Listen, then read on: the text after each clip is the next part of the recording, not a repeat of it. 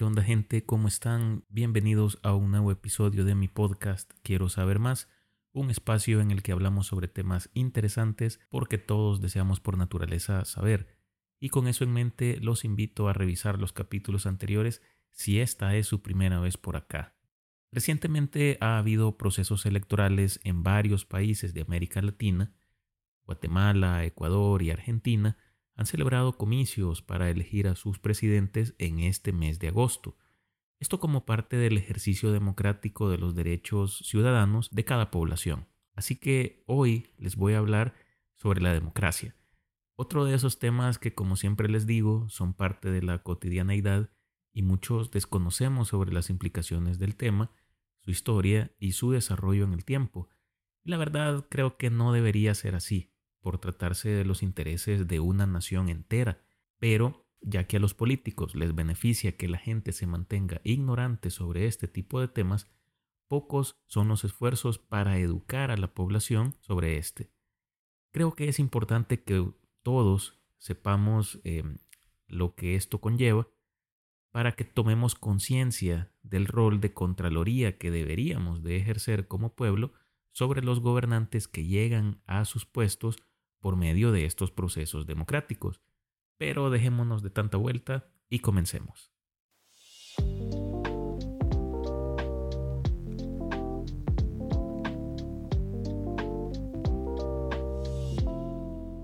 La democracia es un sistema de gobierno o forma de organización del Estado en el que el poder reside en las manos del pueblo. En una democracia, los ciudadanos tienen la capacidad de participar en la toma de decisiones políticas a través de la elección de representantes o directamente en ciertos asuntos. Este sistema se basa en la igualdad de derechos y oportunidades para todos los ciudadanos, así como en la protección de las libertades individuales y los derechos humanos. La democracia se puede clasificar en indirecta o representativa, cuando las decisiones políticas son adoptadas por personas reconocidas por el pueblo como sus representantes. Participativa, cuando se aplica un modelo político que facilita a los ciudadanos su capacidad de asociarse y organizarse de tal modo que puedan ejercer una influencia directa en las decisiones públicas o cuando se facilita a la ciudadanía amplios mecanismos como plebiscitos consultivos. Finalmente, hay democracia directa cuando las decisiones son adoptadas directamente por los miembros del pueblo, mediante referéndums, elecciones primarias o facilitación de la iniciativa legislativa popular y votación de las leyes. Estas tres formas no son excluyentes entre sí y muchas veces suelen integrarse como mecanismos complementarios en algunos sistemas políticos, aunque siempre suele haber un mayor peso de una de las tres formas en un sistema político concreto. El término democracia encuentra sus raíces en la antigua Grecia, donde la palabra demos, pueblo, y kratos, poder o gobierno, se combinaron para dar forma a la idea de el gobierno del pueblo.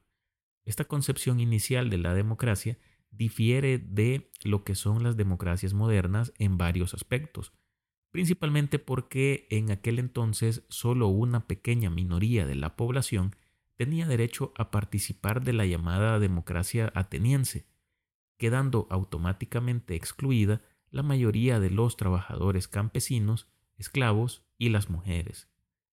Pero, sin embargo, sentó las bases para la revolución de este concepto a lo largo de la historia. En la Atenas clásica del siglo V a.C., se desarrolló una forma temprana de democracia similar a la democracia directa que ya hemos mencionado anteriormente. Los ciudadanos libres, que en su mayoría eran hombres adultos nacidos en Atenas, tenían el derecho de participar en la toma de decisiones políticas de manera directa, expresando sus opiniones y votando en asuntos de importancia pública en la Asamblea, institución que fue el símbolo de esta democracia ateniense. En este tipo de democracia no existía la representación y los cargos de gobierno eran ocupados alternativamente por los ciudadanos y la soberanía de la Asamblea era absoluta. Se cree que todas estas restricciones y la reducida población de Atenas, que era aproximadamente de unos 300.000 habitantes, permitieron minimizar las obvias dificultades logísticas de esta forma de gobierno. Pero yo hago hincapié en algo. Cuando no conoces sobre un tema, simplemente lo pasas por alto. Y esa es una idea que siempre ha tenido y va a tener vigencia. Piensen, si en nuestros días poco o nada hacemos como sociedad ante todos los desaciertos, corrupción, atropellos, ilegalidades e injusticias que llevan a cabo nuestros gobernantes, aun con toda la exposición pública que proporcionan las redes sociales y medios de comunicación, ¿qué iban a poder hacer en contra de sus gobernantes los campesinos y artesanos de Atenas, si a lo mejor ellos ni siquiera entendían de buen modo qué era el gobierno y cuál era su función? Aunque la democracia en la antigua Grecia fuera un hito en la evolución política, también presentó desafíos y contradicciones. La participación limitada y la exclusión de grupos importantes de la sociedad revelaron ciertas tensiones inherentes en la democracia directa. Recuerdan que dijimos que las mujeres, esclavos y campesinos no tenían participación en esta democracia, pues resulta que ellos representaban entre el 75 al 85% de la población de Atenas. Un personaje muy importante en el desarrollo de la democracia en la antigua Grecia fue Clístenes, conocido de hecho como el padre de la democracia. Él pertenecía a la aristocracia ateniense, pero a diferencia de muchos de sus contemporáneos, no estaba satisfecho con el sistema de gobierno oligárquico que prevalecía en ese momento. Buscando fortalecer la participación ciudadana y limitar el poder de las élites tradicionales, Clístenes implementó una serie de reformas en torno al año 508 a.C., dentro de las cuales destacan la división de la población en 10 tribus, de las cuales se elegía un número de representantes que incorporaban un consejo que tenía un papel crucial en la administración diaria y la preparación de asuntos que serían discutidos en la asamblea. Con el tiempo, la democracia experimentó altibajos y evoluciones en diferentes sociedades y culturas, pero yo diría que en Roma y la Edad Media, debido a los sistemas de gobierno que predominaron en esas épocas, más que nada primero el imperio, luego después las monarquías de la Edad Media, así como también la figura del feudalismo, hizo que el concepto de democracia sufriera un estancamiento en este tiempo. Pero el concepto se revitalizó en la Edad Moderna y la Ilustración, cuando filósofos como John Locke, Thomas Hobbes y Montesquieu comenzaron a abogar por la separación de poderes y la protección de los derechos individuales en un sistema democrático. En el siglo XVIII, las revoluciones como la Revolución Americana y la Revolución Francesa trajeron a la luz nuevas ideas sobre la participación ciudadana, la igualdad de derechos y la representación política. Estos eventos contribuyeron a la formación de las democracias representativas modernas, donde los ciudadanos eligen a sus representantes para tomar decisiones en su nombre. La democracia actualmente se fundamenta en varios principios esenciales que son básicos para su funcionamiento. Aunque estos principios pueden variar en su interpretación y aplicación, según las diferentes culturas y contextos. En general, entre los principales podemos mencionar la soberanía del pueblo y las elecciones libres. La democracia se basa en la idea de que el poder político y la autoridad residen en el conjunto de ciudadanos o en el pueblo. En otras palabras, en un sistema basado en la soberanía del pueblo. Esta es la fuente última y legítima del poder del Estado, a diferencia de una monarquía, por ejemplo, en donde el soberano es el rey. Este concepto implica que las decisiones políticas y las leyes deben derivar del consentimiento y la voluntad de los ciudadanos.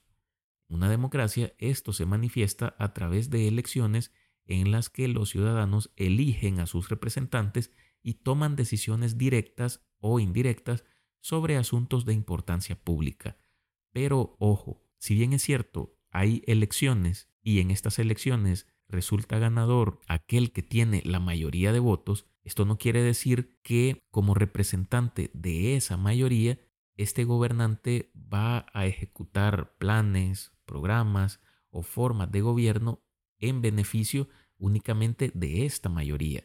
No debemos perder de vista que a fin de cuentas la población es el todo de los ciudadanos del Estado, no solo la mayoría. Por lo tanto, esto es algo, esto es algo con lo que se debe de tener mucho cuidado a la hora de analizar estos principios.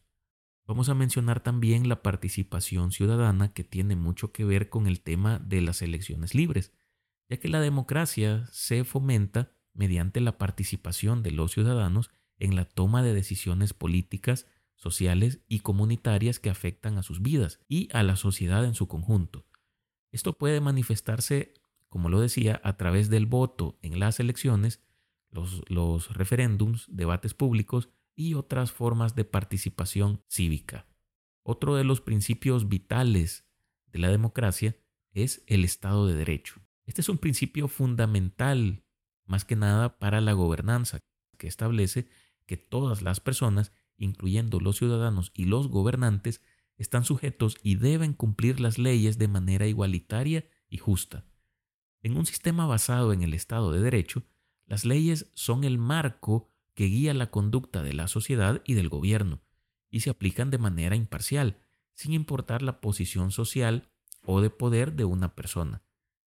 Este principio tiene a su vez una serie de subprincipios que lo integran, como la supremacía de ley, es decir, que nadie, ni siquiera el gobierno o alguna mayoría, como les mencionaba, está por encima de la ley, Mencionaremos también la protección de derechos y libertades, pues el Estado debe garantizar y proteger los derechos y las libertades individuales de cada ciudadano y en conjunto para toda la población, hayan votado por ellos o no.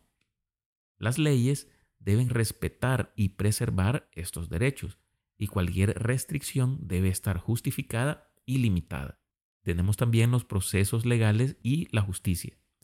El sistema legal debe proporcionar procedimientos justos y equitativos para resolver disputas y aplicar sanciones.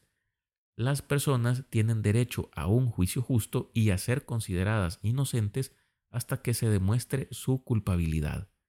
Y el último de los principios de la democracia que vamos a mencionar, pero que es uno de los más importantes, es la alternancia en el poder. Este es un aspecto fundamental de la democracia. Los líderes y los partidos pueden ser elegidos o rechazados en elecciones regulares, lo que evita la consolidación excesiva del poder en manos de un solo grupo, o al menos debería hacerlo. Se constituye como un elemento limitante del poder porque en caso de no existir esta figura, una persona o un grupo pudieran llegar a ejercer el control del gobierno de un Estado y organizar las instituciones para perpetuarse en el ejercicio del mismo de manera indefinida. Esto se ha visto en varios países de América Latina y de hecho ha dado lugar en otros tiempos a guerras civiles, porque por lo general los sujetos que vienen y se perpetúan en el poder se terminan convirtiendo en dictadores, cuyo único interés es servirse del Estado para beneficio propio y de su círculo cercano. Estos principios, junto con otros que son complementarios, rigen lo que debería ser una democracia. Sin embargo, estos sistemas de gobierno no son todos similares. La creación de un Estado democrático deriva de la decisión del pueblo, por lo que la forma en que ésta se regulará va a depender de los intereses de quienes resulten ser las figuras reales que ostentan el poder al momento y lugar en el que se ha decidido por el régimen democrático. En cuanto a estos modelos democráticos, podemos enunciar primeramente la democracia liberal. Este es un sistema que tiene su base prácticamente en la Constitución de los Estados Unidos de Norteamérica.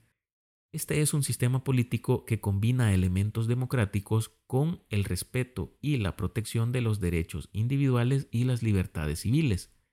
En una democracia liberal, el gobierno es elegido por los ciudadanos a través de elecciones y se rige por la voluntad popular, pero también se adhiere a ciertos principios fundamentales que garantizan la protección de los derechos humanos, haciendo énfasis más que nada en la propiedad privada. Estos principios limitan el poder del gobierno para evitar posibles abusos.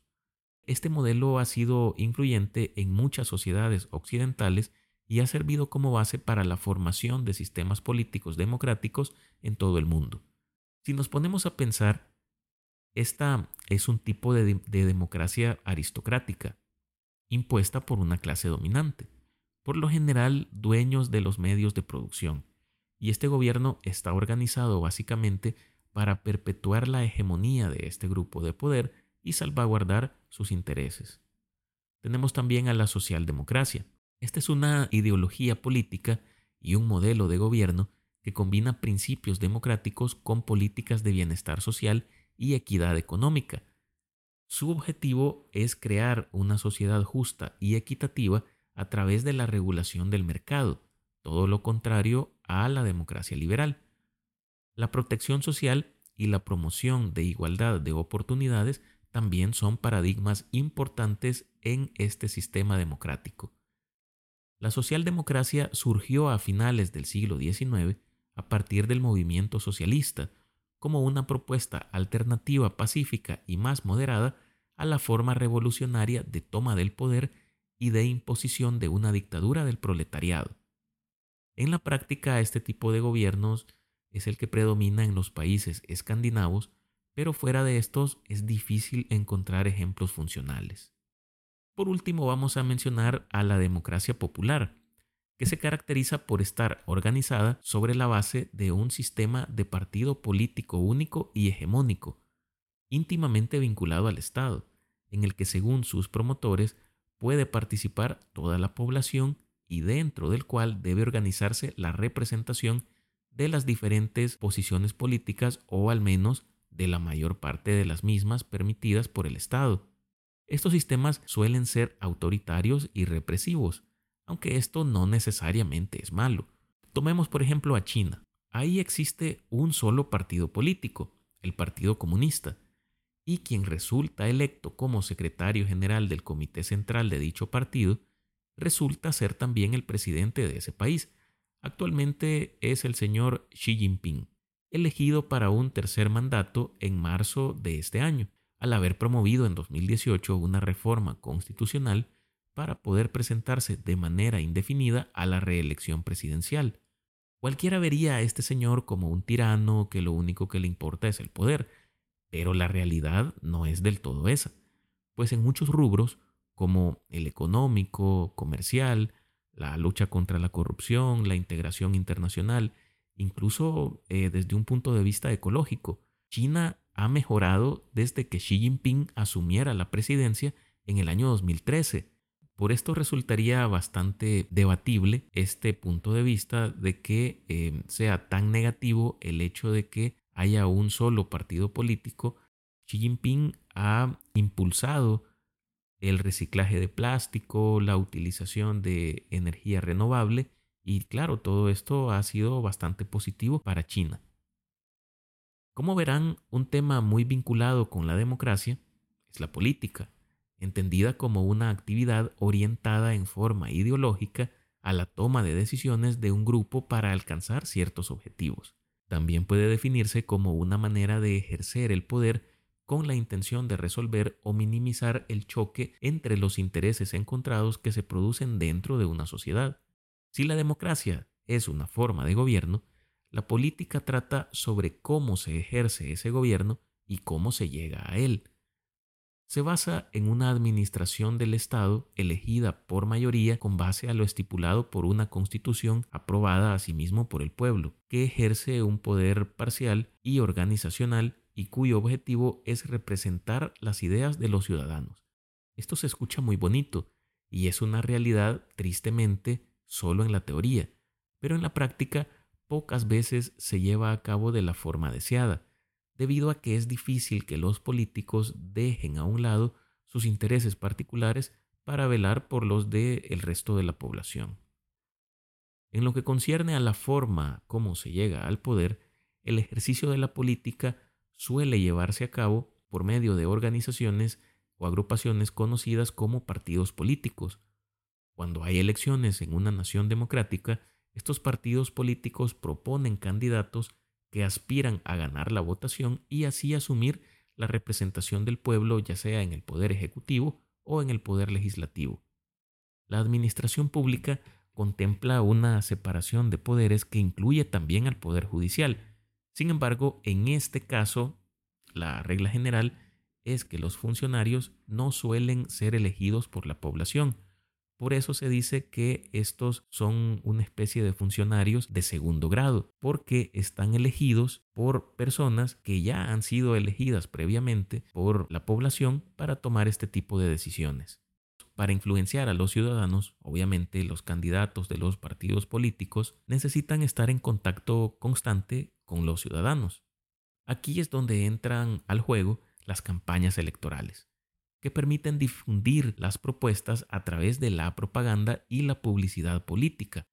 Y aquí es donde hay que tener cuidado, porque en ocasiones los candidatos a un cargo público prometen toda clase de cosas a los ciudadanos, o peor aún, no muestran un plan de gobierno coherente y buscan sacar partido del resentimiento social con la clase política de turno en el poder, que siempre va a existir sin importar que el gobernante sea el mismo Jesucristo.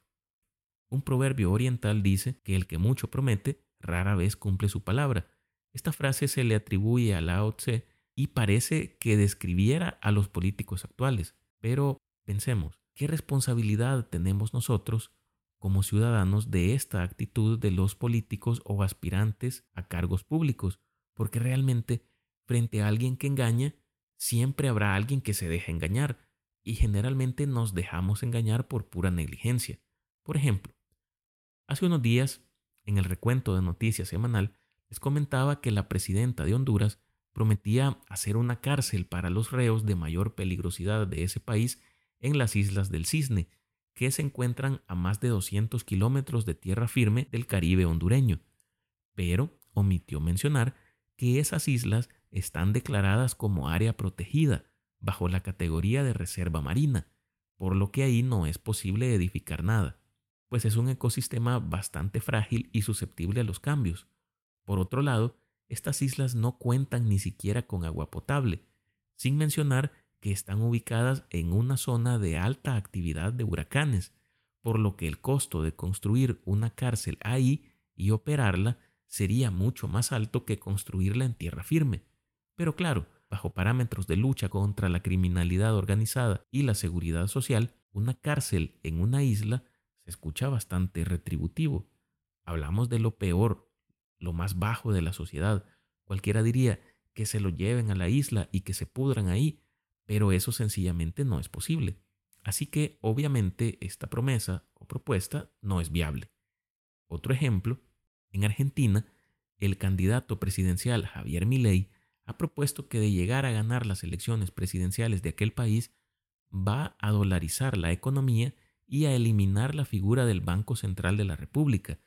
Pero estas acciones pueden no ser tan viables para solventar los problemas de Argentina, principalmente por la gran inflación que está experimentando la economía de ese país y todo lo que conlleva el cambio de una moneda nacional débil por una moneda extranjera eh, relativamente fuerte. En este contexto, un cambio de divisa de curso legal podría no ser lo más viable y por el contrario, podría ser un clavo más para el ataúd de la frágil economía argentina. Pero lo que sí es muy evidente es que mi ley explota de sobremanera el gran resentimiento de la población contra la clase política tradicional de ese país, y abanderando la causa de un cambio positivo en beneficio del pueblo, podría decir y proponer cualquier cosa y la gente va a votar por él inspirada, como ya les digo, por el resentimiento. Estos son solo algunos ejemplos, y si buscamos en cada país, seguro encontraremos uno o más ejemplos de cómo los políticos buscan siempre engañar a la población solo para llegar al poder, pero democráticamente. Con esto vamos a poner punto final a este episodio, no sin antes agradecerles por escucharme y pedirles que se suscriban, califiquen y compartan este podcast en su plataforma preferida o con sus amigos, familiares, compañeros o con quien ustedes deseen. Síganme en Twitter como Miguel Escobar y en Instagram como Quiero Saber Más. Nos escuchamos en la próxima para conocer o reflexionar un poco sobre un nuevo tema. Me despido deseándoles como siempre lo mejor, cuídense y hasta pronto.